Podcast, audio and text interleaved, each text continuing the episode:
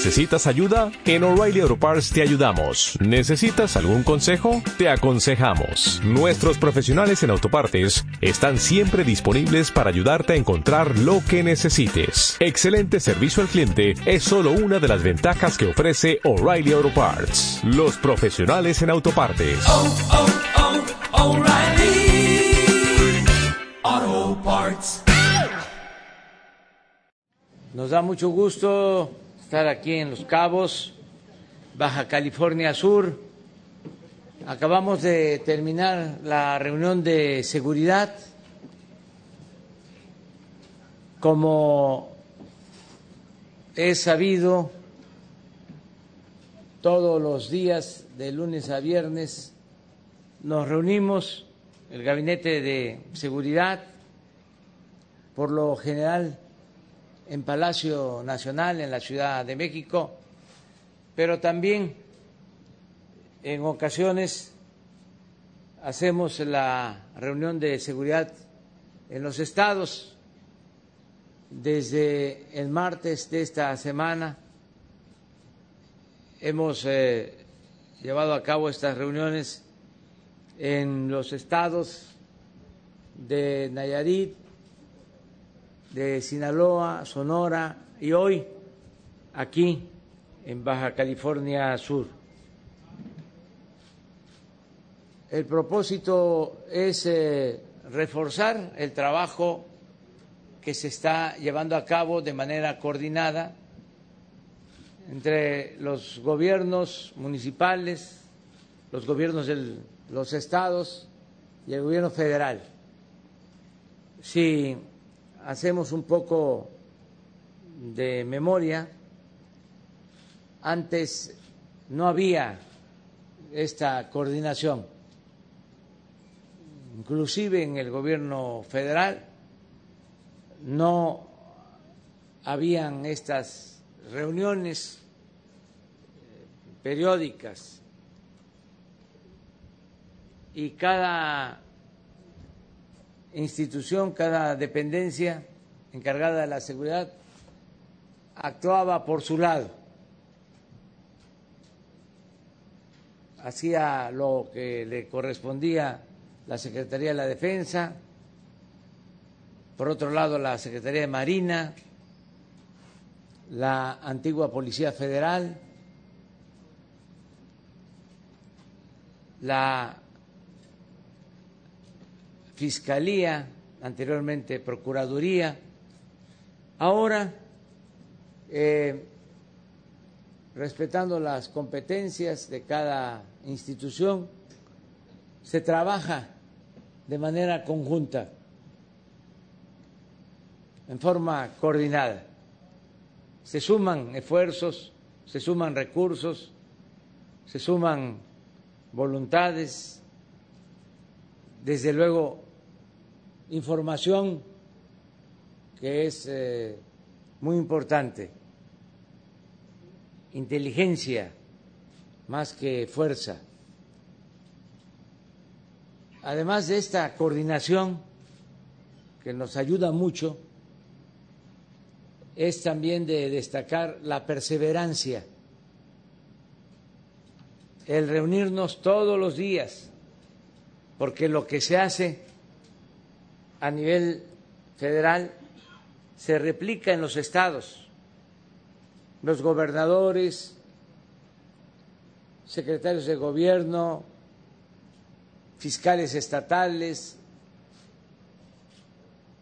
representantes de la Fiscalía General, los comandantes de zonas,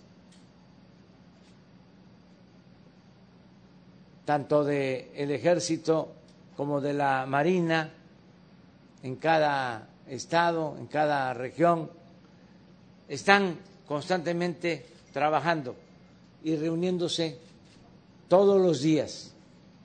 Sabemos bien qué delitos se cometen, en dónde, cómo va creciendo la delincuencia en los distintos delitos, cómo vamos bajando también la incidencia delictiva. En fin, es un trabajo profesional el que se lleva a cabo desde que se inició el nuevo gobierno. Aquí, en el caso de Baja California Sur, los resultados son notables, muy buenos, porque aquí hace dos años, un poco más, había una situación de inseguridad muy extrema, fuera de control, muchos homicidios. Y eh, el gobernador Carlos Mendoza eh, se aplicó a fondo con una buena estrategia y ya son otros los resultados en dos años. Y esto es importantísimo. Esto a veces no se aprecia. O se padece cuando hay mucha violencia y entonces sí es eh, tema y preocupación, pero cuando ya no hay, se ve como algo normal. Y resulta que es muy importante la paz y la tranquilidad. Ahora estamos enfrentando la pandemia. Y es muy lamentable por todo el dolor que produce, pero va a pasar esta pandemia, tiene que ceder, ya está sucediendo. Aún eh,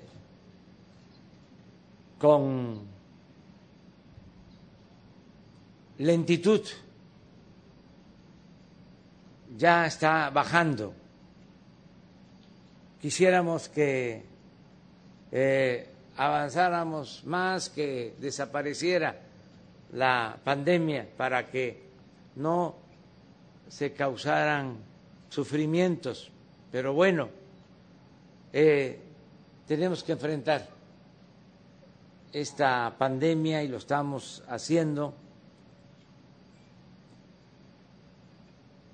Pero si, eh, además de la pandemia, se padeciera de la otra pandemia, de la inseguridad, entonces se termina la crisis sanitaria y no se podría reactivar la economía.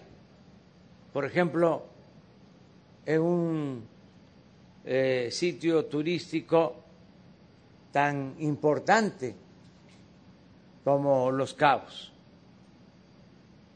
Aquí, pasando la pandemia ya, con la infraestructura turística que existe, se va pronto a reactivar la economía. Por eso sí es importante mantener la paz y la tranquilidad. Eh, yo celebro este avance en Baja California Sur eh, y el reconocimiento al ciudadano gobernador Carlos Mendoza por su trabajo y hemos eh, logrado hacerlo de manera conjunta, ayudando nosotros en lo que nos corresponde. Vamos a informarles sobre esta materia. Eh, primero el gobernador y posteriormente eh, el almirante José Rafael Ojeda Durán, secretario de Marina, porque nos ayudan estas dos instituciones que antes no podían eh, participar de manera directa en materia de seguridad pública, la Secretaría de Defensa y la Secretaría de Marina, con la reforma constitucional que se logró. Ahora contamos con el apoyo de estas dos instituciones que son fundamentales para eh, garantizar la paz y la tranquilidad. Y aquí en particular, en Baja California Sur, es muy destacada la labor de la Secretaría de Marina. Por eso el informe en nombre del Gobierno federal va a estar a cargo del el almirante José Rafael Ojeda Durán, secretario de Marina. Y terminando, el secretario de Marina, eh, ya abrimos para las preguntas y las respuestas que se necesiten, que se requieran. Y vamos a escuchar al gobernador. Gracias, señor presidente. Muchas gracias, eh, señor presidente. Señoras y señores, eh, muy buenos días. Me da mucho gusto saludarles. Eh, en primer lugar, celebramos la visita del señor presidente de la República a Baja California Sur.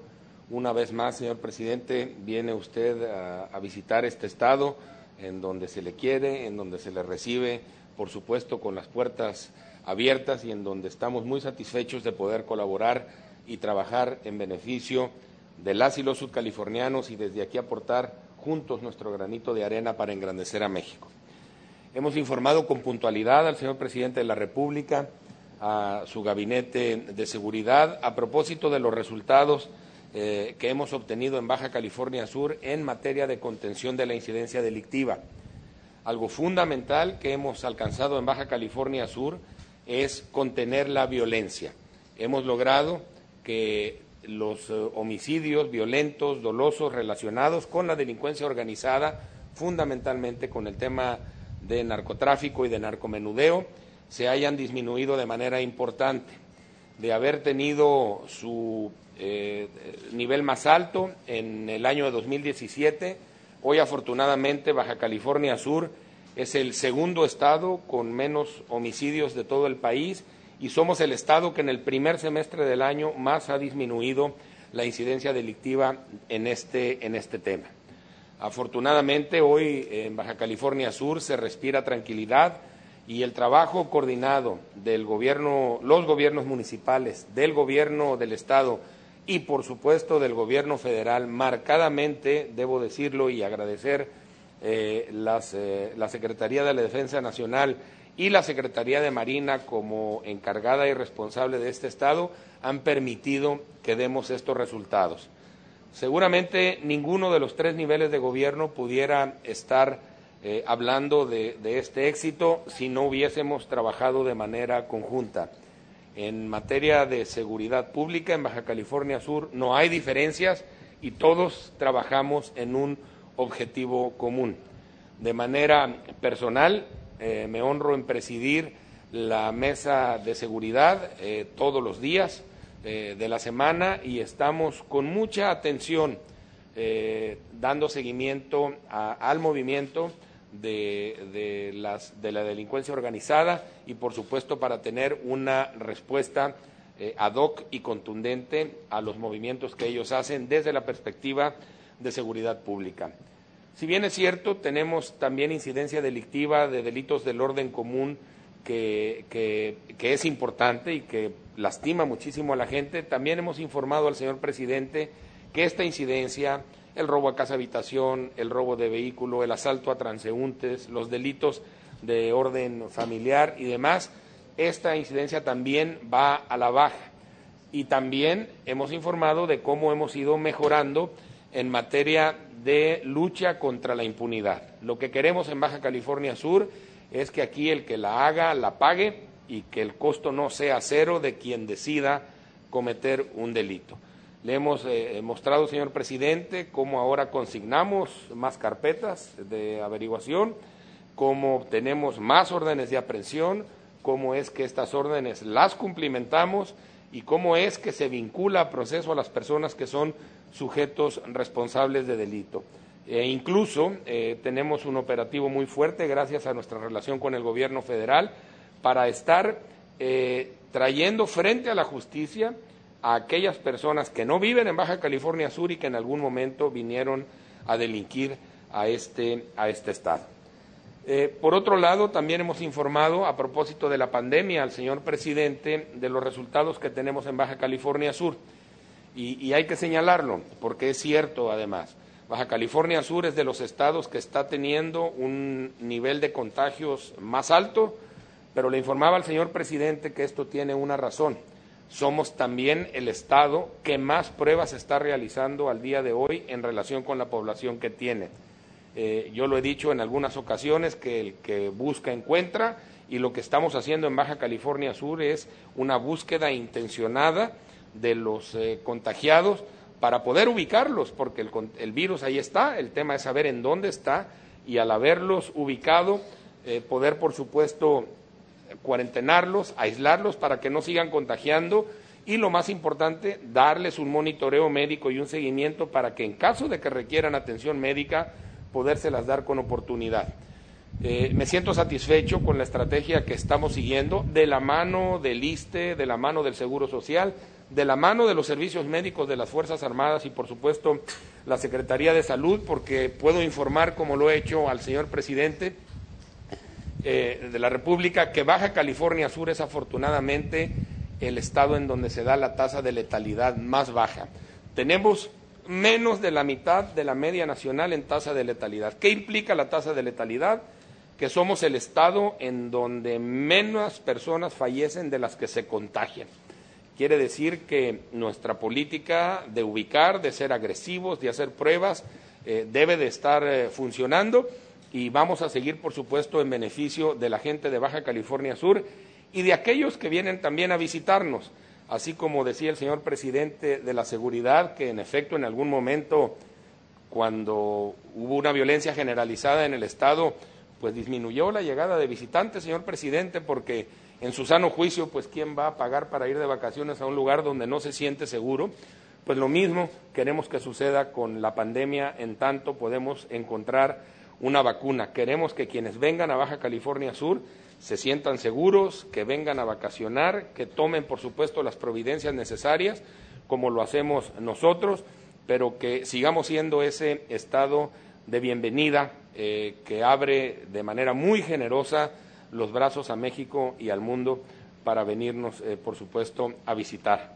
Afortunadamente, nuestra industria turística, con todas las previsiones del caso, con todas eh, las medidas preventivas que, ya conocemos, ha venido poco a poco recapitulando y hoy eh, tenemos en el Estado tasas de ocupación del 25% aproximadamente, que dadas las circunstancias, debo decirles, me parece que no son nada desdeñables y por supuesto permiten quizá no que haya las grandes utilidades, pero que la economía se siga moviendo, que se mantengan, por supuesto, las fuentes de empleo y que ese 70% de la economía del Estado que está relacionada directa o indirectamente con la industria turística en el Estado, pues no, no se nos desmantele y esperar, señor presidente, como usted lo ha dicho, que esto pase, que nuestra infraestructura, tanto material como humana, quede intacta y que nuestro despegue sea, sea pronto. Pues muchas gracias, eso sería yo lo que tengo que informar y de nuevo darle la bienvenida, señor presidente, y agradecerle que esté de nuevo en Baja California Sur. Agradecer al señor secretario de Marina de manera muy puntual, al señor secretario de la Defensa, al señor secretario de Seguridad Pública, por supuesto a la Guardia Nacional y a mi amiga la alcaldesa de Los Cabos, con quien nos une no solo afecto, sino un espíritu de coordinación y colaboración muy importante. Muchas gracias. Gracias, señor. Con permiso, señor presidente. Compañeros de gabinete, muy buenos días. Presidenta municipal, gracias por sus hospitalidades. Vamos a presentar la situación de seguridad pública en el estado de Baja California Sur. El estado de Baja California tiene cinco municipios, como lo pueden ver, con un aproximado de entre 700 y 800 mil habitantes. Estas son la distribución en los cinco municipios. La que sigue, por favor. En lo que se refiere a la incidencia delictiva, como pueden ver, hay ciertos eh, parámetros, en, por ejemplo, en robo de negocio, robo de transporte, feminicidio y robo de transeúntes, que está tendiendo a ir a la alta, pero no es tan eh, dramático como se pudiera ver por el número de habitantes aquí. Lo vamos a ver a continuación. La que sigue, por favor. En el robo de vehículo ocupa el lugar número 13, con una tendencia a la baja. Eh, hasta el mes de junio, julio tenían 59 eventos relacionados a este caso. En lo que se refiere a homicidio doloso, ocupa el lugar número 25 y como lo pueden ver van a la baja, con, tienen 25 eventos de este tipo en lo que va del año. Robo a transeúnte ocupa el lugar número 15, también con tendencia a la baja. Hubo una, un tiempo que, pues sí, como lo podemos ver en la gráfica, que estaba un poco elevado, pero va con tendencia a la baja. En lo que se refiere a robo de negocios, ocupa el lugar número 13, con una tendencia así un poco elevado, pero no es tanto por como lo podemos ver, ¿no? En lo que se refiere a robo de transporte, ocupa el lugar número 15 y también aquí en lo que va del año son 34 eventos. También hubo una temporada en que se subió un poco, pero no tan exagerado. En lo que se refiere a extorsión, en el mes de junio nada más hubo cuatro y también es una, un evento que está yendo a la baja. En lo que se refiere a, a feminicidio, ocupa el lugar número 25 como lo pueden ver, pues la diferencia entre el año pasado y este año pues es la misma, han habido dos en lo que va del año. En lo que se refiere al secuestro, eh, ocupa el lugar número 18, con tendencia a la baja, nada más ha habido uno en lo que va del año. En narcomenudeo, en narcomenudeo también ocupa el lugar número 12, con tendencia a la baja, aunque también es uno de los flagelos que aquí es muy común. En lo que se refiere a todo el total de delitos de impacto, eh, a la fecha llevan 3.600 delitos con una tendencia a la baja en todo el Estado. En homicidio doloso por entidad federativa en la presente administración, al mes de junio ocupa el lugar número 31 de 32, únicamente está un poquito arriba del estado de Yucatán. En lo que se refiere también al homicidio doloso por cada 100.000 habitantes, ocupa el lugar número 25 de la clasificación de 32 con 14.45 con la media que es de 41.52 delitos. Pasamos a la siguiente, por favor, municipios con mayor incidencia delictiva, pues lógico que aquí son los dos más eh, relevantes, tanto Los Cabos como La Paz, porque son los que más tienen este, habitantes en, los cinco municipios establecidos. Eh, la que sigue, por favor, de lo que se refiere a la seguridad pública del Estado. La que sigue.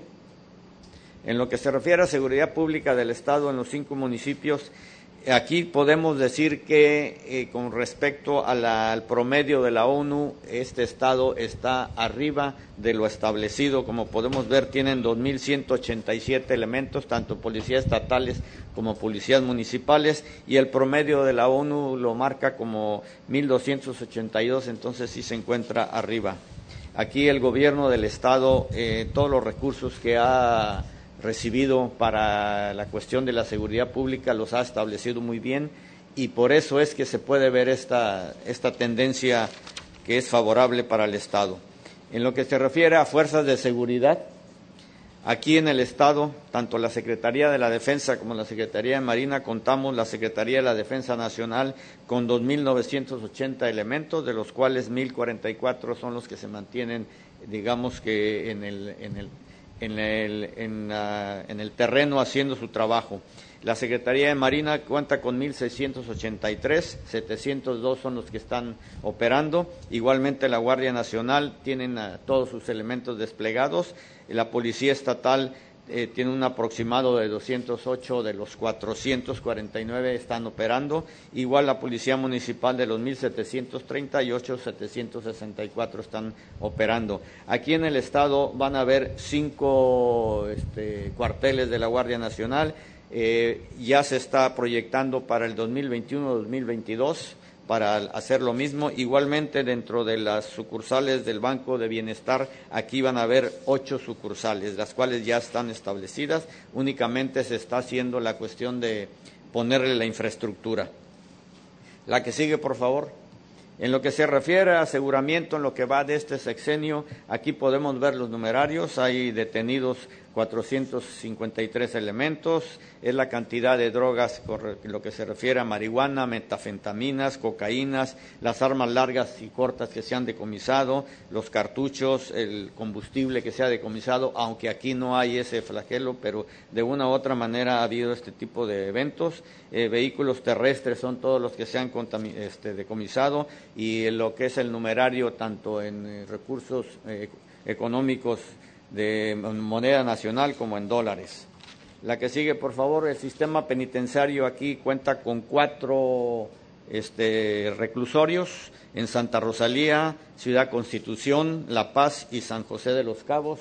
Todos son estatales, tres son masculinos y uno es mixto. Hay, existe cierta sobrepoblación en, tanto en Santa Rosalía como en Ciudad Constitución, no es mucha, pero ya se le este, dio al gobernador para que pues, él, como lo vea, puedan tomar eh, cartas en el asunto. La que sigue, por favor.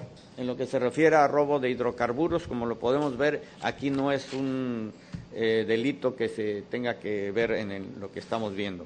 Lo que se refiere a recursos federales de seguridad, estos son los recursos federales y de, coparticipación y todos estos han, ido a parar a la compra de armas, a la compra de eh, vehículos, etcétera, etcétera. En lo que se refiere a beneficios de programas sociales, aquí podemos ver que se benefician a 113 mil 122 personas con 1.363 millones de pesos tenemos eh, las, las, pensiones a adultos mayores, los jóvenes construyendo el futuro, la bien pesca, discapacidad, las escuelas es nuestra, etcétera. Son todos los, los beneficios del programa social que se están dando aquí. En lo que se refiere al Plan Marina, Plan de Defensa Nacional y Plan de la Guardia Nacional, aquí ha habido nada más una activación, o mejor dicho, dos activaciones por caso de incendios. Afortunadamente no han existido otro tipo de eventos. En lo que se refiere, y por último, estas las, eh, las estaciones de búsqueda y rescate, como es la que estamos aquí en este sector naval, aquí a su izquierda pueden ver dónde está la estación de búsqueda y rescate. En el estado tenemos cinco, en La Paz, aquí en Los Cabos, en Santa Rosalía, en Puerto Cortés y en Loreto, Baja California en donde existen eh, diez eh, embarcaciones de Fender y una MLB esta embarcación es de, para, digamos que mar gruesa, como aquí en, ciertos momentos del año se dan una eh, temporada de vientos que ocasionan olas altas y entonces sale ese tipo de embarcación al rescate. Se han llevado en lo que va del año 95 operaciones, rescatados 39 elementos y unas evacuaciones médicas 10. Esto es lo que podemos decir aquí en lo que va en el estado de Baja California. Muchísimas gracias. Compromiso. Bueno, pues eh, abrimos.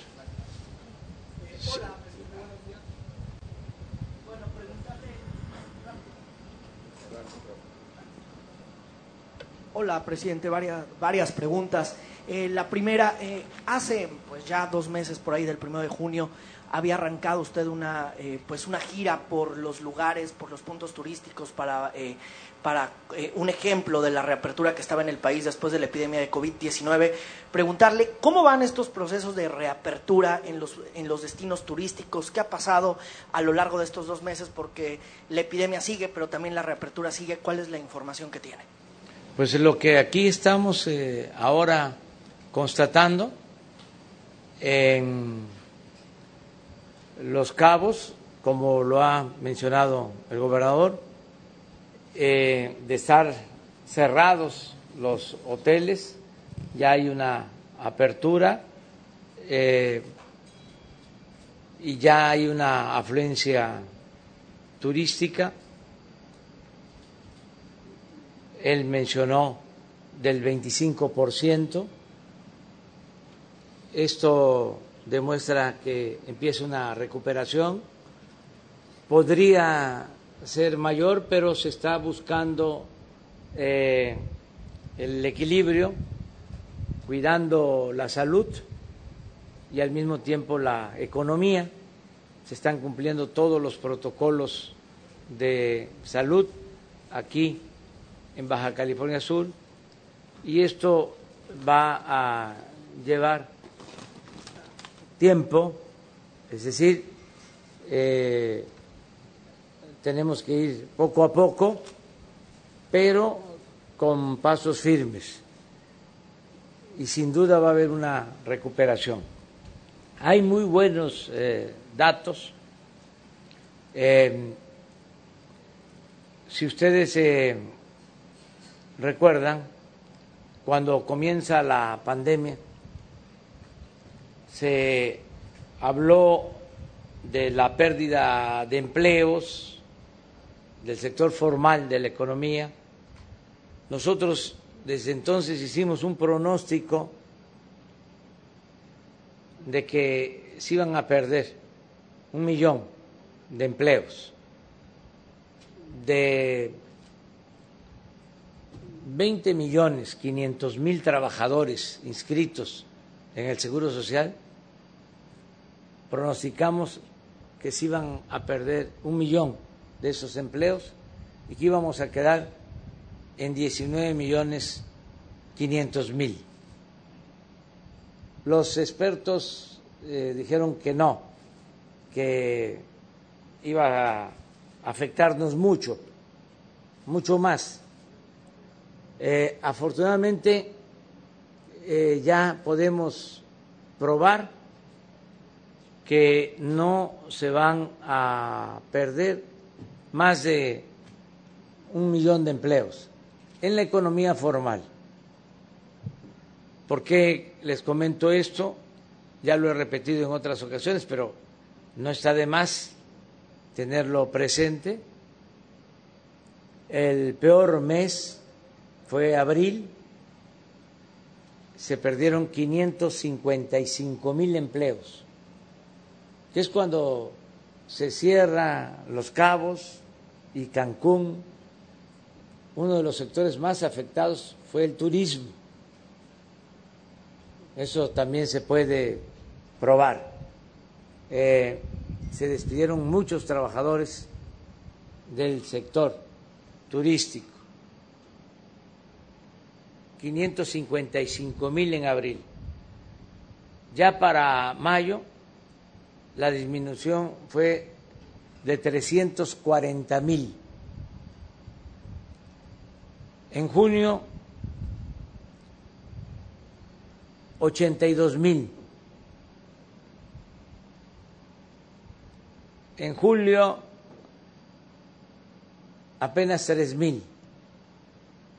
Y en lo que vamos, llevamos de agosto hasta antier, ya llevábamos 10 mil eh, nuevos empleos o 10 mil eh, recontrataciones. O sea, ¿se han generado 10.000 nuevos empleos Sí. en, en siete días? en siete días, que es una muy buena noticia, porque quiere decir que tocamos fondo y vamos saliendo. Que esto coincide con el dato que da el ciudadano gobernador sobre cómo poco a poco la actividad turística y así en otras actividades económicas. A ver, Jesús, si no tienes el dato de el Seguro Social. No, el nacional. Sobre eh, los empleos perdidos y lo que se está recontratando hasta antier. Yo tengo el dato de ayer. Es un informe que se da a conocer cada mes, pero yo lo llevo eh, diario. Le pido que me envíen el corte diario, porque es fundamental. Estamos hablando de la economía eh, formal. Entonces, esto creo que contesta tu pregunta de cómo eh, los eh, sitios turísticos del país van a ir recuperándose. Yo espero que para eh, finales de este eh, tercer trimestre, eh, es decir, para finales de septiembre, ya estemos con mayor normalidad en el turismo. Y el último trimestre del año la apuesta, el pronóstico es de que ya se haya logrado la normalidad en el sector turístico a finales de año. Presidente, eh, ayer, eh, de acuerdo al conteo que hace el gobierno federal, suman más de 50 mil muertos por COVID-19. Eh, ¿Esto qué representa para el gobierno federal? ¿Habrá un cambio en el plan para contener la epidemia? Había dicho el, hombre clave, me parece, en el combate, Hugo López Gatel, que iba a haber 10 mil muertos, y evidentemente ya no son 10 mil, son 50 mil. ¿Va a permanecer él como encargado de este plan? ¿Habrá alguna modificación? Eh, eh, ¿Qué es lo que está pensando usted después de estas cifras? Bueno, que ha habido un manejo responsable de parte de los eh, científicos, los especialistas del sector salud. Quiero también hacer un poco de memoria, porque a veces se olvidan las cosas. Cuando comenzó la pandemia, yo eh, di a conocer, incluso en la reunión del grupo de los eh, 20, eh, del G20, en una teleconferencia donde estuvieron los jefes de estados, primeros ministros, presidentes de las 20 naciones consideradas más importantes en lo económico. Bueno, di a conocer que la pandemia debía eh, manejarse con responsabilidad y con profesionalismo y que los políticos no éramos todólogos, sábelo todo, que por eso teníamos que eh, guiarnos, apoyarnos, asesorarnos por los científicos. Y eso fue lo que hicimos en México. Y por eso se decidió crear un grupo del sector salud eh, integrado por eminencias. Son los mejores científicos del país los que están conduciendo la estrategia para enfrentar la pandemia. Estamos hablando de eméritos, de investigadores eh, destacadísimos y de especialistas. No hay eh, médicos generales, lo digo con todo respeto. Estamos hablando de doctores, pero eh, pensando en nivel académico, eh, con los grados más altos. Entonces, son muy buenos, no hay en el mundo un equipo así que esté manejando eh, la pandemia. Y gracias a ellos hemos podido enfrentar esta pandemia. Eh,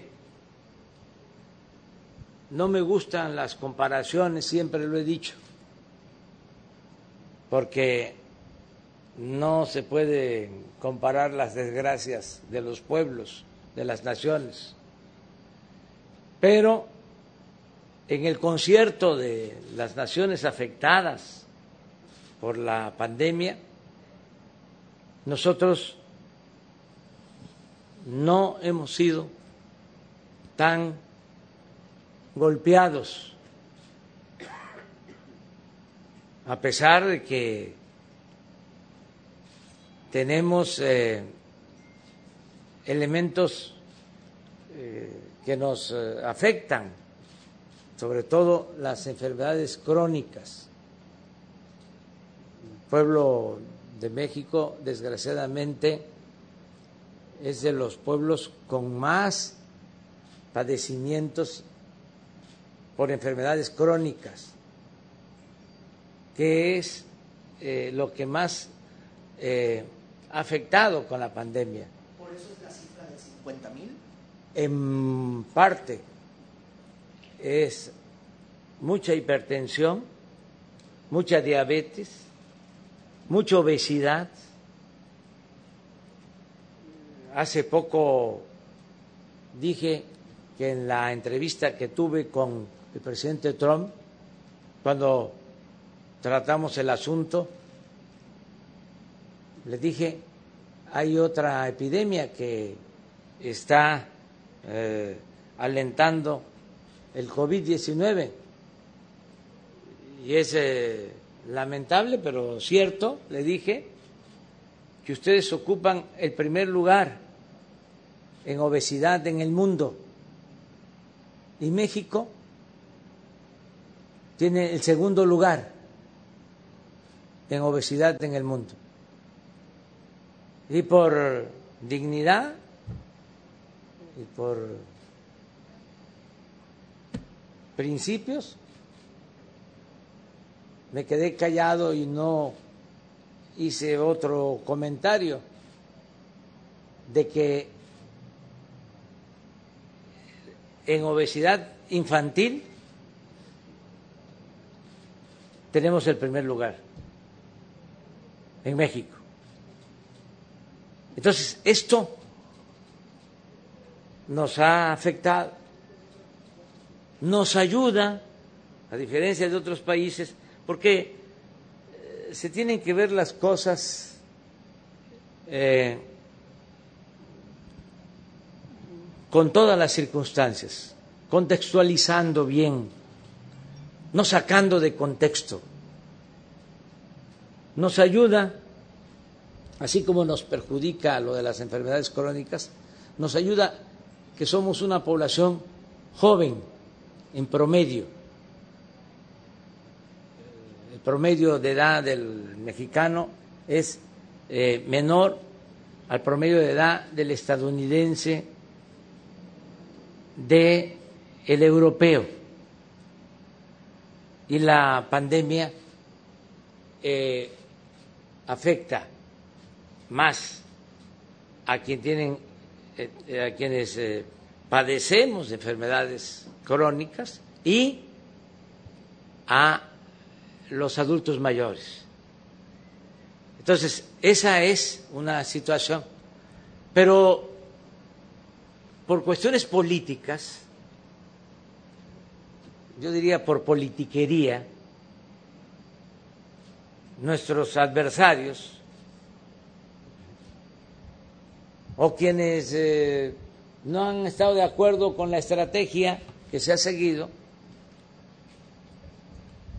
han lanzado una campaña en contra del doctor Hugo López Gatel.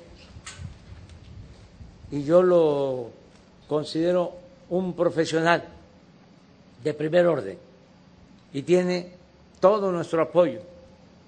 Y si nos vamos a resultados, si a pesar de todo decimos lo que cuentan son los resultados, suele decirse en política lo que cuentan son los resultados, yo les diría que en el continente americano estamos en el quinto lugar en fallecimientos. Nos duele mucho. Y ya dije que es hasta de mal gusto lo de las comparaciones, pero eh, son más los fallecidos de acuerdo a la población en Estados Unidos, en Brasil, en Chile, en Perú que en México. Y si nos comparamos con Europa, son más los fallecidos en España, en Francia, en Inglaterra que en México. ¿Qué hicimos bien? ¿Qué hicieron bien los profesionales, los expertos en salud? Pues eh, se aplanó la curva, sí, nos llevó más tiempo, pero no se saturaron los hospitales. No ha habido casos de saturación de hospitales. Nadie se ha quedado sin ser atendido. Y esto nos hubiese pasado como sucedió en algunos países de Europa, incluso en Nueva York. Y nos hubiese pasado porque el sistema de salud no estaba preparado para atender una emergencia de esta magnitud. ¿Y qué hemos hecho?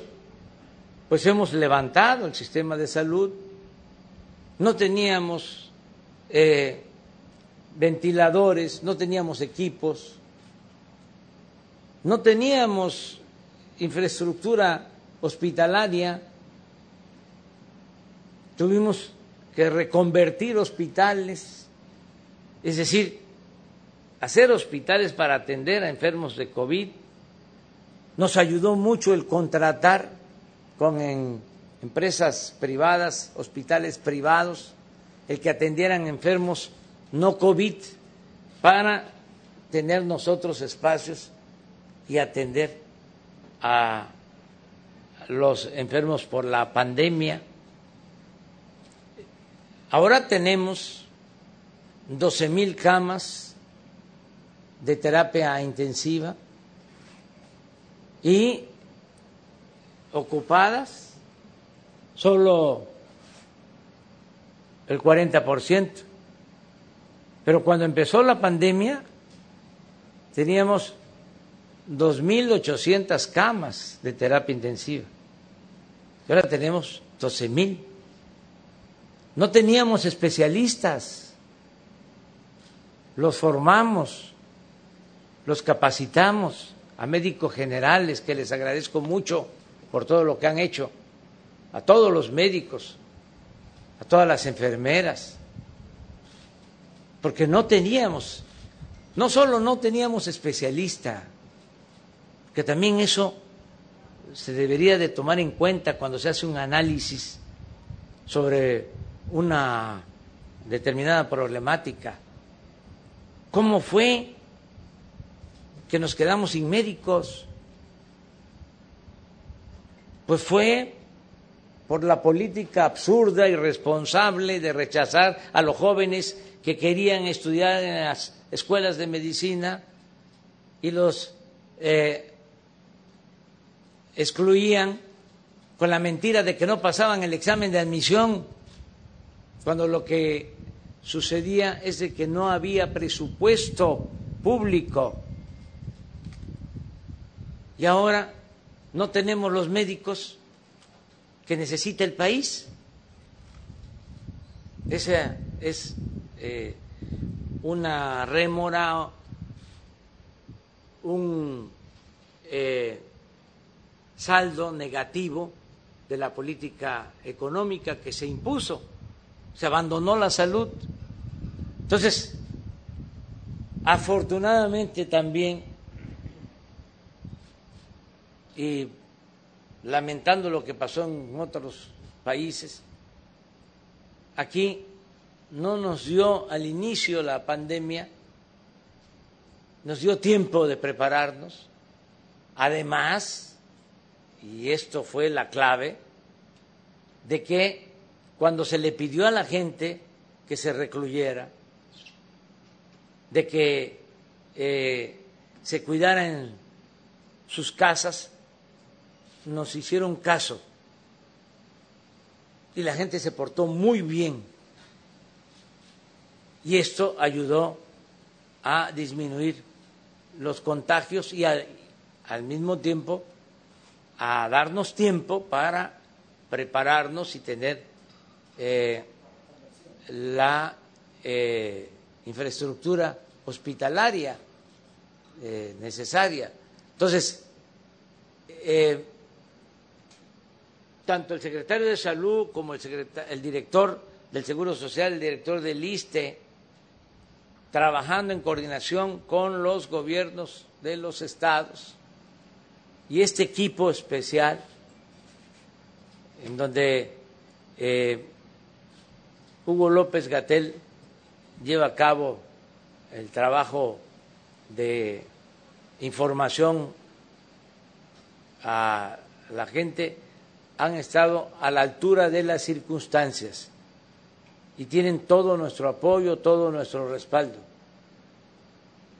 ¿Saben por qué quisieran que ya no eh, estuviese Hugo López Gatel? Porque entonces no habría información y reinaría el caos.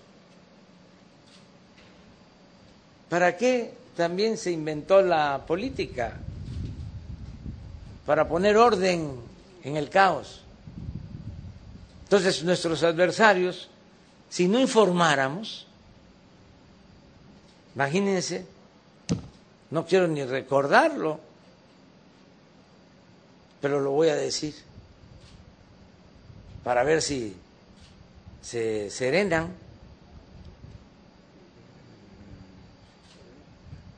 Una vez, eh, regresando de una gira en el aeropuerto, me acecharon eh, medios, cámaras,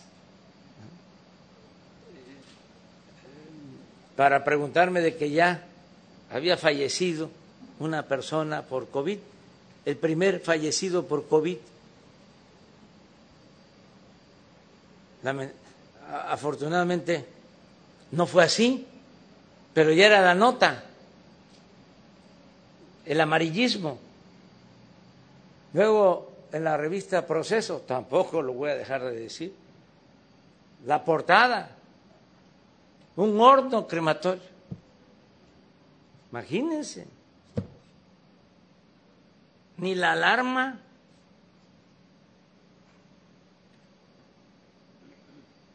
Luego el reforma. Tantos muertos. México en los primeros lugares. Una falta de profesionalismo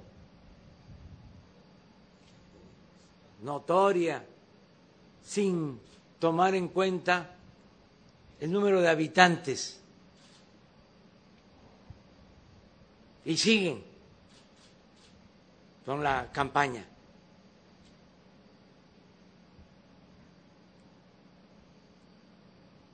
Ojalá y todos actuemos de manera responsable y que entre todos eh, sigamos haciéndole frente a la pandemia, porque estamos mencionando eh, lo no correcto, pero han habido eh, muestras de solidaridad extraordinarias. El pueblo de México se ha aportado de manera ejemplar, la gente, los empresarios, muchos, a pesar de la crisis económica, no corrieron a sus trabajadores, los sostuvieron.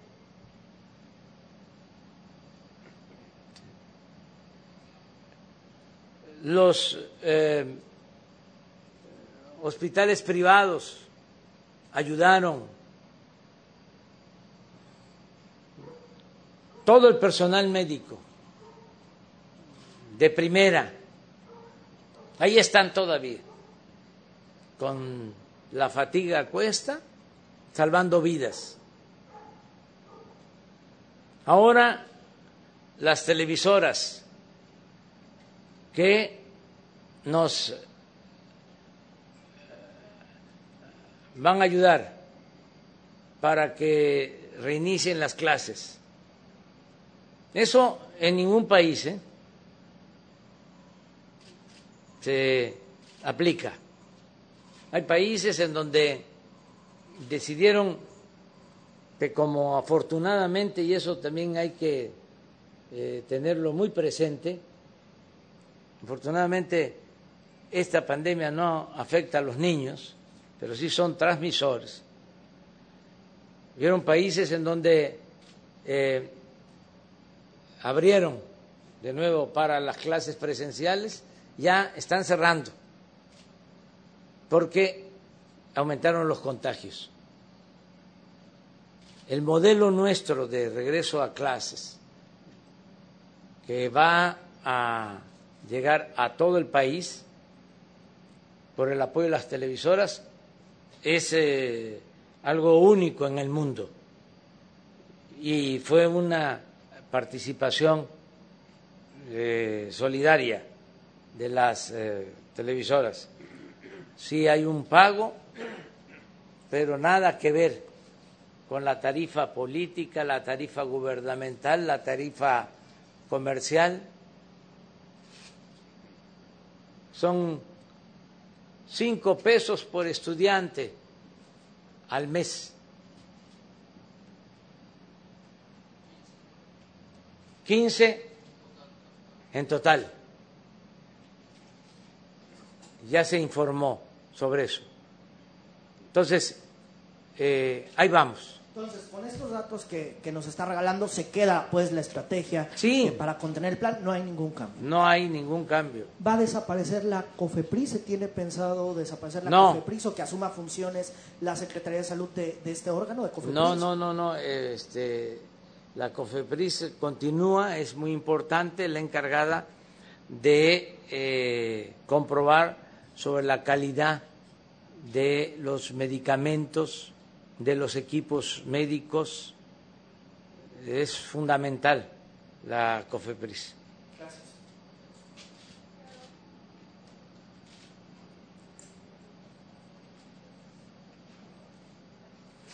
Buenos días, presidente Isabela González de Reforma. Yo quería preguntarle sobre su reunión ayer con la comunidad yaqui.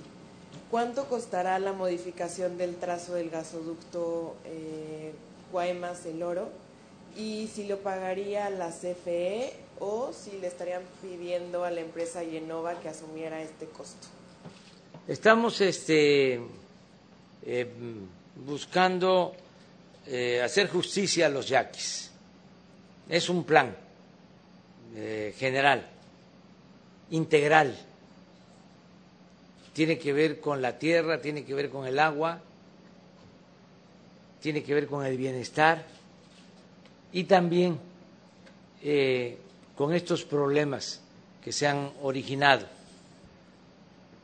¿Por qué hay eh, esta protesta? Porque no se les consultó. Se tomaron acuerdos en México, se eh, hicieron negocios sobre todo empresas particulares, eh, aseguraron la venta de gas a la Comisión Federal de Electricidad. Gas que dicho sea de paso, no se necesita. Pero se fueron sobre los contratos y sobre los negocios, el lucro. Entonces se firmaron contratos entre estas empresas y la Comisión Federal de Electricidad para la compra de gas y la construcción de estos gasoductos. Contratos, la verdad, leoninos, muy buenos, muy jugosos para las empresas, muy malos eh, para la hacienda pública, porque al final, cuando se terminen los contratos, se compre el gas, los gasoductos no van a ser de la Comisión Federal de Electricidad, sino le van a quedar a las empresas. por poner un ejemplo, a pesar de que son financiados por la Comisión Federal. Así está el contrato. Lo otro, si en la construcción del gasoducto se eh, impide el paso, se interrumpe la obra, como sucedió en el caso de los yaquis, tiene que pagar una multa a la Comisión Federal de Electricidad, a la empresa. La empresa no pierde. Entonces, nos encontramos con esta situación, estamos arreglándolo eh, mediante el diálogo, porque les pasaron el gasoducto pues en el pueblo y eh, todo se hacía por la fuerza, no había diálogo, no había eh, convencimiento.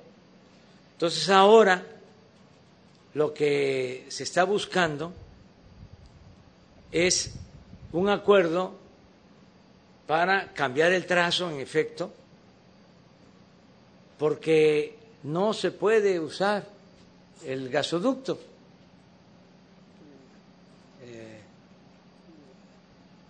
Y se está perdiendo más. Entonces, queremos llegar a un acuerdo con eh, los pueblos yaquis para cambiar el trazo y eh, resolver el problema, buscando que la Comisión Federal asuma la responsabilidad, porque también los yaquis no quieren nada con las empresas por el trato que recibieron, porque querían eh, con influyentismo, por la fuerza, eh, imponerse, hay detenidos, hay presos, entonces ellos aceptan eh, diálogo con nosotros, nos tienen confianza, por eso fui. Y vamos a buscar la solución para que no pierda eh, más la hacienda pública.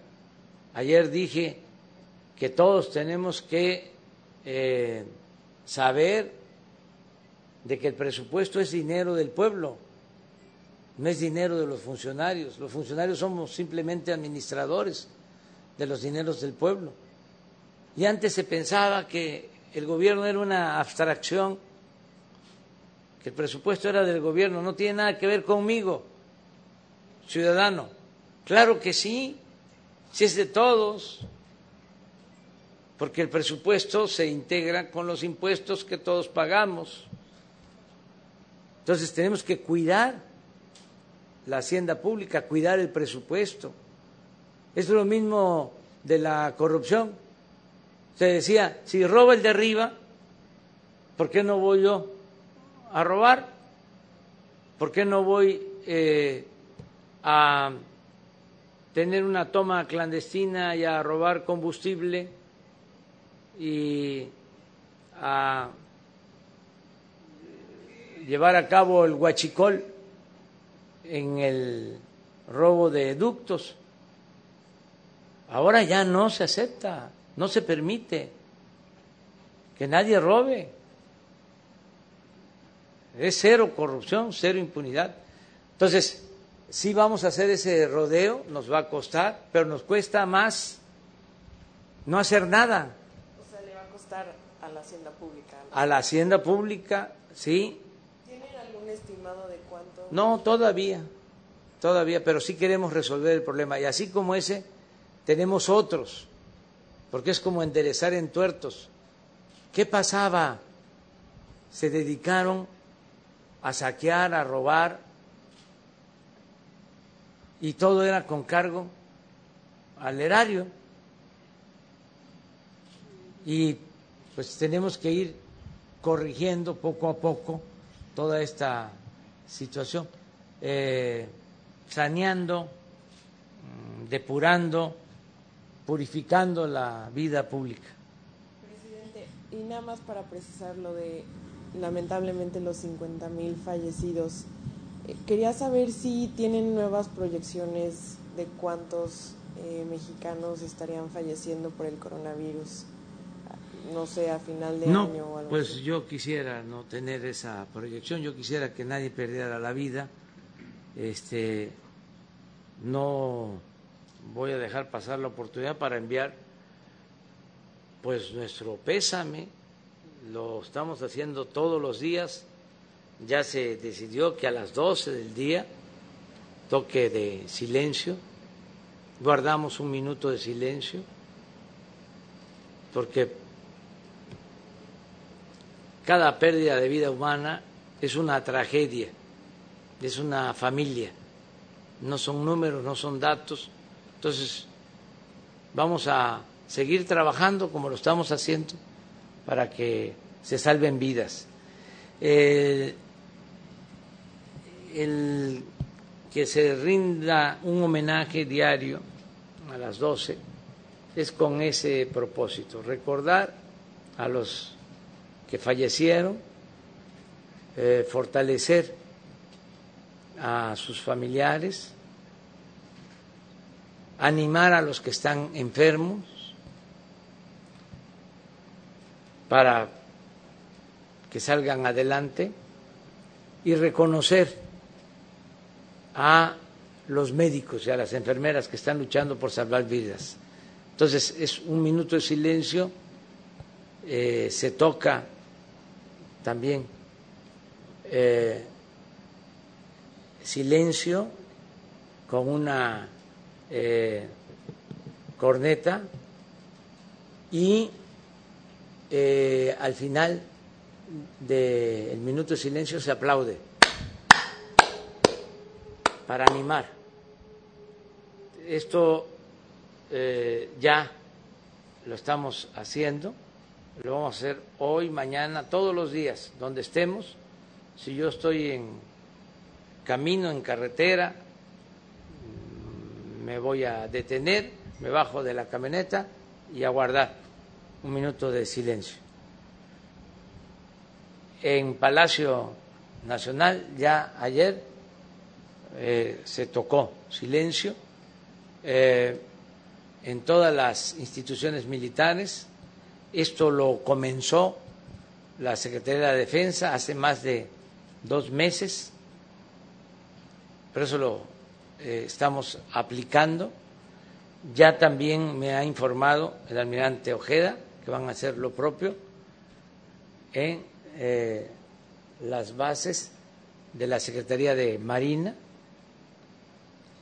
y algunos gobiernos eh, civiles que también están adheridos, sumados a este homenaje permanente.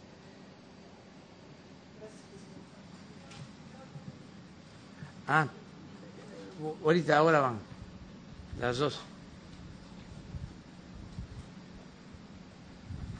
Buenos días, Brenda Yáñez de Diario El Independiente, prensa local. ¿Cuánto ha invertido el gobierno federal para el combate a la pandemia de COVID-19 aquí en Baja California Sur? Y dado que vamos en ascenso con los contagios día a día, ¿no se ha hecho la recomendación a través de la Secretaría de Salud de que este estado, Baja California Sur, regrese al semáforo rojo, puesto que estamos en naranja? Miren, se ha ayudado mucho a todos los estados. Eh, aquí la mitad de eh, la infraestructura hospitalaria corresponde a eh, el gobierno del estado. La otra mitad tiene que ver con el gobierno federal, que son hospitales del ISTE, del Seguro, de la Marina, de Defensa. Estamos trabajando de manera coordinada y eh, todo lo que se hace eh, se aplica en el país donde se requiere, donde se necesita la inversión del seguro, del ISTE, del INSABI. En términos generales, en el país se han invertido alrededor de 30 mil millones de pesos. Se han contratado nada más eh, en estos tres meses cerca de 50 mil trabajadores de la salud, médicos, enfermeras eh, y otros trabajadores del sector salud. No tengo el dato exacto sobre Baja California Sur, pero sí ha habido una inversión este, adicional tanto del gobierno del Estado como del gobierno federal para garantizar eh, a todos el derecho a la salud. ¿Existe la posibilidad de que nos regresemos al semáforo rojo dado a que hay... Aquí hay un buen eh, manejo de la pandemia. El gobernador hoy nos los explicaba. Y si hay eh, más casos es porque aquí se están haciendo pruebas hay un mayor número de pruebas, pero también eh, con buenos resultados porque se está detectando a tiempo, así como se está haciendo aquí en Baja California Sur, se está haciendo también en la Ciudad de México, para que eh, el eh, enfermo por COVID no llegue ya eh, de última hora al hospital, sino que eh, pueda ser atendido a tiempo. Eso se está haciendo aquí y se está haciendo en la Ciudad de México y en otros lugares, donde incluso se están llevando a cabo visitas domiciliarias para detectar a tiempo a eh, infectados eh, por COVID y darles atención eh, médica de inmediato. A mí me gustaría que el gobernador nos explicara sobre eso. Sí. Nada más para completar la, la, pregunta que le hizo el compañero reportero sobre el empleo, señor. A marzo, al mes de mayo, Baja California Sur era el segundo estado en relación a su población que más empleos formales había perdido, después de Quintana Roo, los dos estados turísticos. La buena noticia es que en el mes de junio, apenas el 15 de junio, se abrió de nuevo nuestra infraestructura hotelera. Al cierre del mes de junio, Baja California Sur creó de los 18 mil empleos que perdió, recuperó 2.278. Solamente seis estados recuperaron empleo durante el mes de junio y relativo a la población Baja California Sur fue el que más creció. De manera que, como lo dijo el señor presidente, eh, la industria turística viene remontando y hay que reconocer, señor, la gran solidaridad de los empresarios que a pesar de estar cerrados durante tres meses, sostuvieron a la gran mayoría de los trabajadores. Relativo al COVID, lo que señala el señor presidente es cierto. En Baja California Sur le hemos apostado a dos cosas. Una, a la prevención, por supuesto, y segundo, a la ubicación de los contagiados. Por un lado, como lo señala el señor presidente, es cierto, estamos dando un monitoreo para poder llevar al hospital a aquellos en el momento oportuno, pero además que solamente lleguen los que tienen que llegar al hospital para que no se te saturen. Tenemos un modelo de atención domiciliaria en donde lo que decimos en Baja California Sur es, si tienes síntomas, no vayas a la unidad médica. Llama a un número que tenemos, en donde le damos seguimiento, en donde de ser necesario le mandamos a la brigada que le haga su prueba en su casa y los monitoreamos desde casa. Lo que queremos es contener a todos los enfermos en lo posible en su casa, pero con un monitoreo diario puntual a través de un médico que en el momento en que comienza a presentar síntomas, eh, de, agravamiento un paciente, en ese momento nos lo llevamos al hospital. Somos además, señor presidente, el Estado que menos hospitaliza a sus pacientes. aproximadamente en Baja California Sur, entre el 9 y el 10% de los contagiados solamente llegan a los hospitales, cuando la media nacional ronda el 30%. ¿Qué quiere decir esto? Que en Baja California Sur la gente sana en casa, con un monitoreo, por supuesto, de, atención médica, hacemos telemedicina a través de, de, de videoconferencias diariamente con todos nuestros pacientes y el resultado creo yo que está a la vista de todos y es lo que yo les señalaba. Tenemos, si es cierto, un alto número de contagiados porque los ubicamos, porque somos el Estado que más pruebas hace en relación con su población, pero también somos el Estado con mucho, con la más baja letalidad del país, menos de la mitad de la media nacional.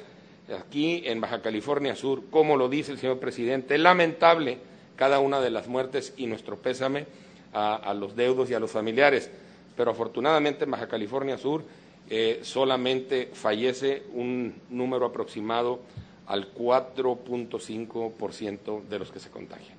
Muchas gracias, señor presidente. Señor presidente, también aquí en Los Cabos particularmente y en Baja California Sur tenemos muchos problemas de agua. ¿Hay algún plan hídrico que el gobierno federal vaya a implementar? También el lunes pasado se autorizó la construcción de una planta desaladora aquí en Cabo San Lucas. Es una asociación público-privada. ¿No va por ahí algo detrás que se vaya a privatizar esta planta ya autorizada? Y el costo, pues parece que se triplicó de mil millones a cuatro mil millones. Entonces, ¿cómo estamos en ese tema? Bueno, mire, eh, el gobierno federal está invirtiendo en todo el país y desde luego en Baja California Sur. Aquí puedo decir que se está ayudando a los jóvenes. Eh, tengo aquí el reporte que 3.391 jóvenes, eh, 3.391 eh, jóvenes eh, mujeres y hombres, eh, están trabajando de aprendices. Estos casi cuatro mil jóvenes, no, casi tres mil cuatrocientos jóvenes eh, tienen eh, un salario mínimo. Están trabajando en talleres, en comercios, en actividades productivas. Aquí 2.080 jóvenes en Baja California Sur que están estudiando en el nivel superior tienen beca de 2.400 pesos mensuales. 2.080 jóvenes. En Baja California Sur, todos los que estudian en preparatoria, nivel medio superior, tienen su beca, 31.961.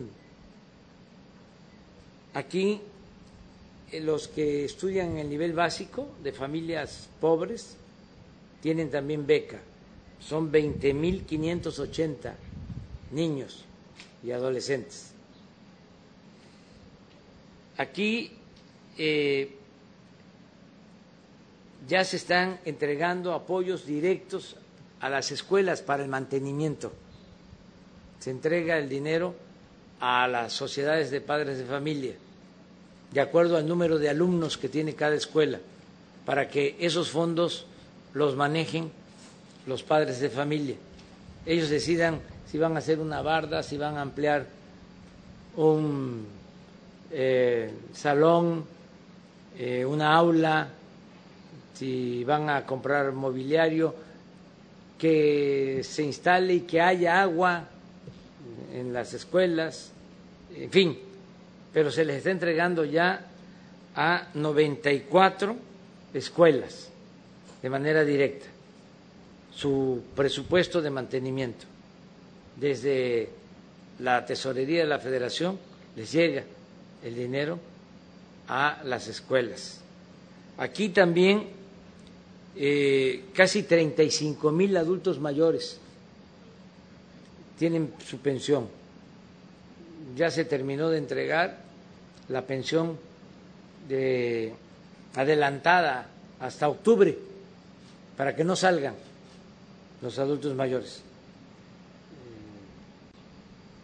También ya se entregó la pensión adelantada a niñas y niños con discapacidad.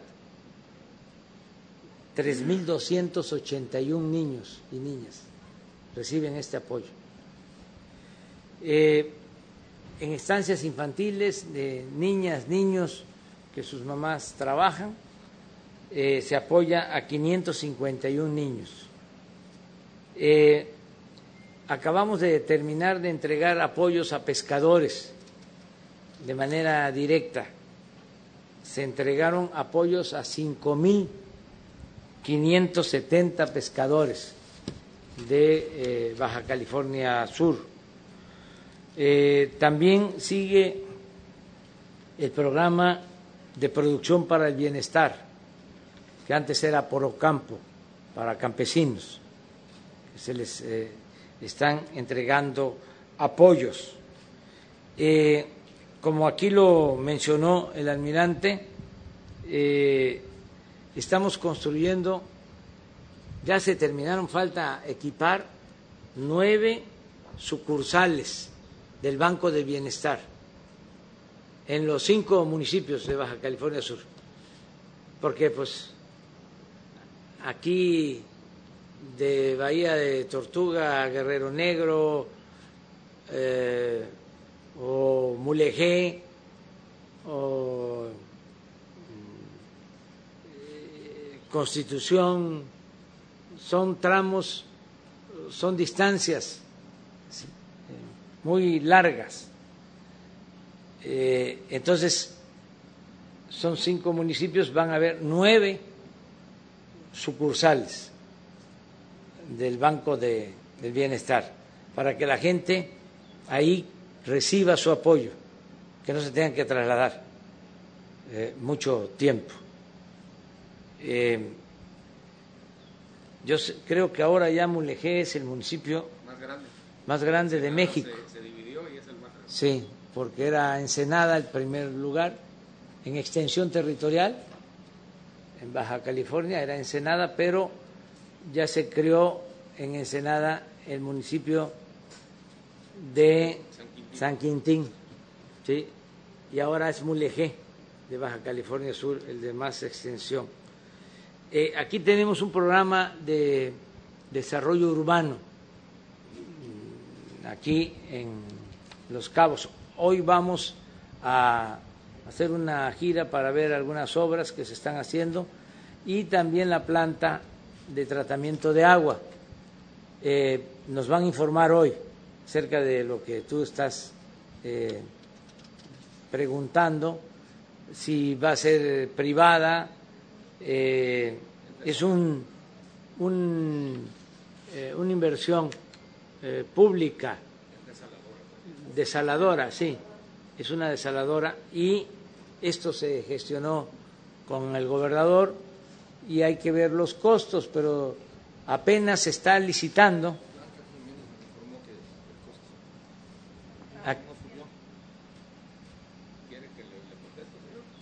A ver, aquí está, pero eh, Blanca Jiménez, que es la de Conagua, sí, me acaba de mandar este reporte que son 1.158 millones la planta. Pero a ver, No se nos va a privatizar esa a ver, Eh, Nada más para quedar claro con la cantidad. Este tema lo hemos venido trabajando de manera muy cercana, por supuesto, el Ayuntamiento de Los Cabos, que es quien habrá de operarla, con el respaldo y la garantía del Gobierno del Estado y, por supuesto, el Gobierno federal. Cuando se habla de un monto tres veces superior, en efecto, se habla del costo financiero total del proyecto y no debe de confundirse con el valor del proyecto, que es exactamente el mismo, eh, en números muy aproximados, del que se ha venido planteando desde que se hizo por primera vez el proyecto hace ya varios años. No, no es que un, un costo sea más alto que el otro, uno habla del costo financiero total que habrá de pagarse, incluyendo intereses y demás, y el otro es el valor del proyecto que no, que no está eh, inflado ni, ni, ni disparado. Gracias, señor. La presidenta, la presidenta va este, a administrar lo de la planta. Bueno, La generación de energías limpias aquí en Baja California Sur, la termoeléctrica en La Paz contamina mucho. ¿Nos van a poner ya el cable submarino? Este, estamos trabajando sobre eso, es parte de las prioridades que tenemos, abastecer de energía eléctrica a los cabos, que no falte la energía eléctrica y ya tenemos el compromiso de que se van a modernizar las plantas de eh, La Paz para eh, suministrar, para abastecer de energía eléctrica. Es un compromiso que tenemos, está en el Plan Nacional de Desarrollo. Tenemos dos prioridades. El abasto de energía eléctrica en la península de Yucatán y eh, Baja California Sur, en particular Los Cabos. Muy bien, les decía que estamos eh, invirtiendo eh, en mejoramiento urbano aquí, lo mismo en La Paz, en créditos es muy importante que se conozca. Ahora con la pandemia se decidieron otorgar créditos a las empresas que tienen trabajadores en el Seguro Social y que no los despidieron. Y aquí eh, se entregaron créditos a 4.358 pequeñas empresas que no despidieron a sus trabajadores, de las que tienen de uno a diez trabajadores, pero los sostuvieron. Entonces se les dio este crédito, eh, se invirtieron cerca de 110 millones de pesos, son créditos de 25 mil pesos a una tasa del 5.5% anual, a pagar a tres años. Se les dio el dinero sin burocracia, ya esto no es que se les va a dar, ya se, les entregó. Esto lo comenzamos en abril y ya entregaron los 4.358 créditos. Eh, se depositó el dinero en las cuentas de estas pequeñas empresas. En tres meses no pagan.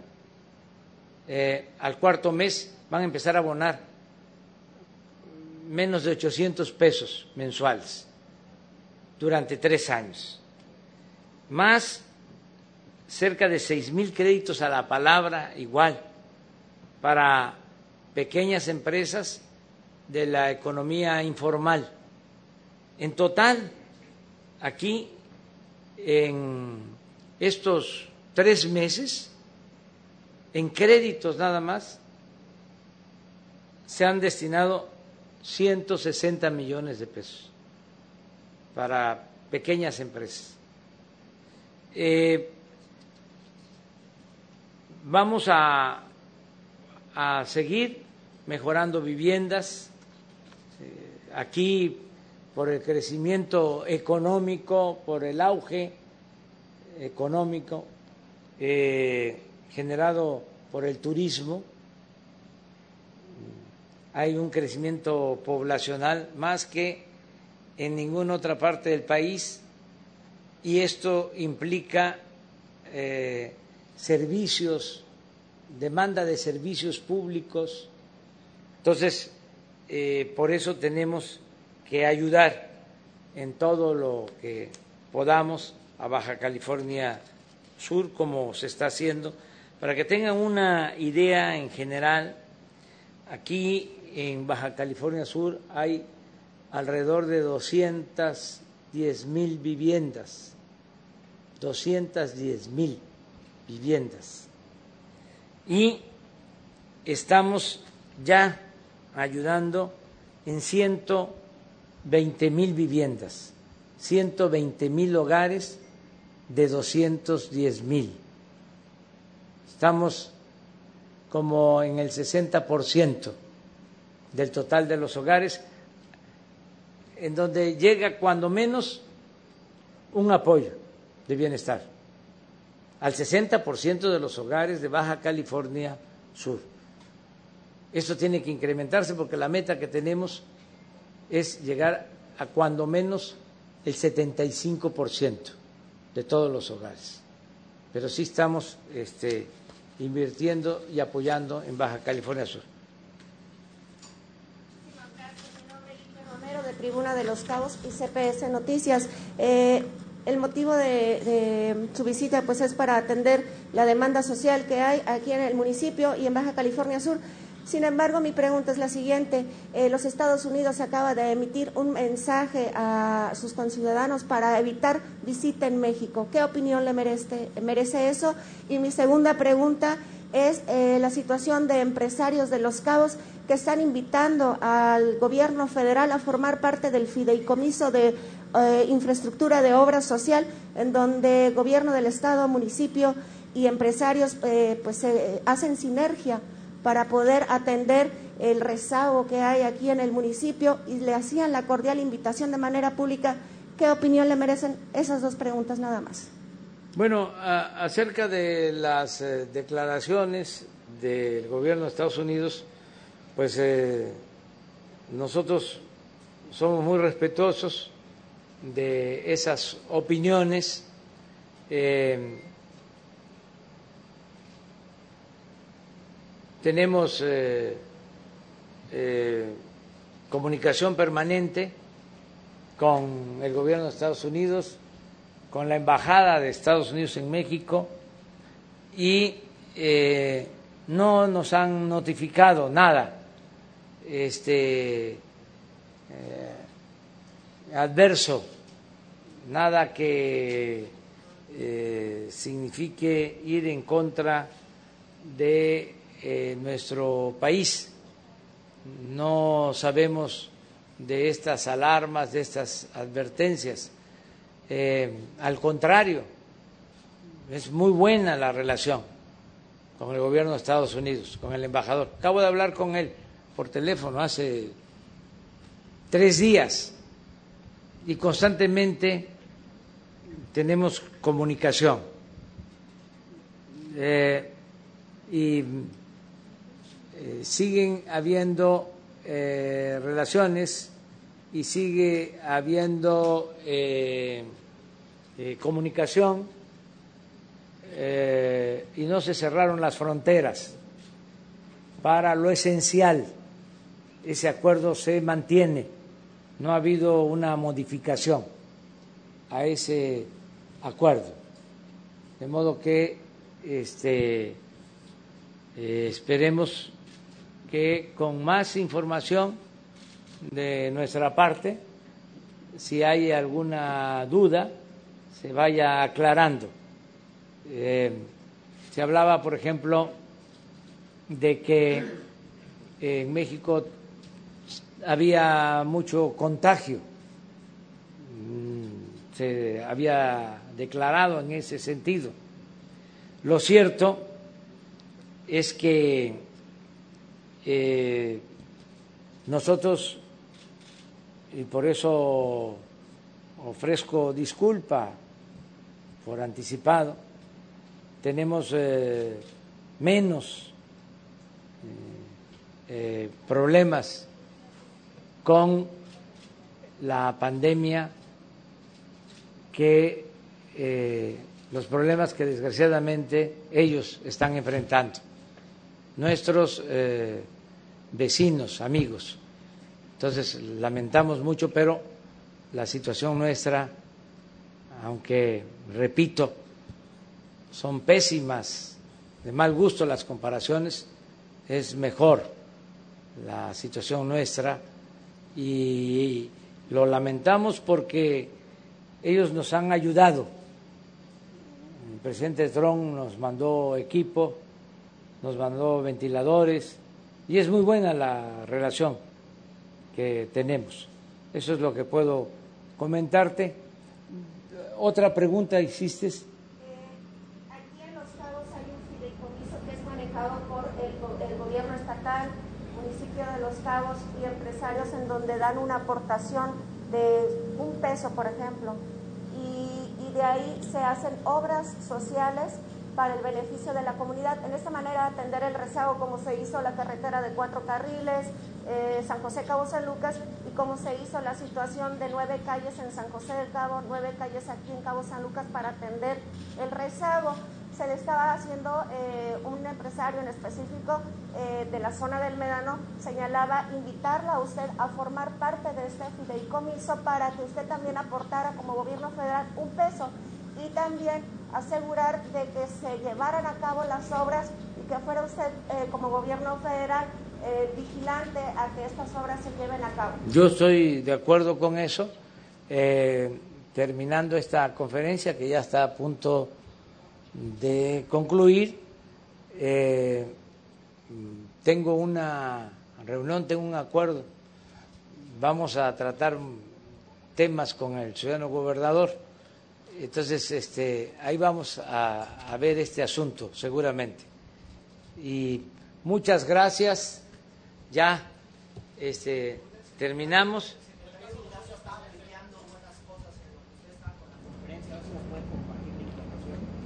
Este, ya, si ya está en el Twitter, pues ya es público. Bueno, eh,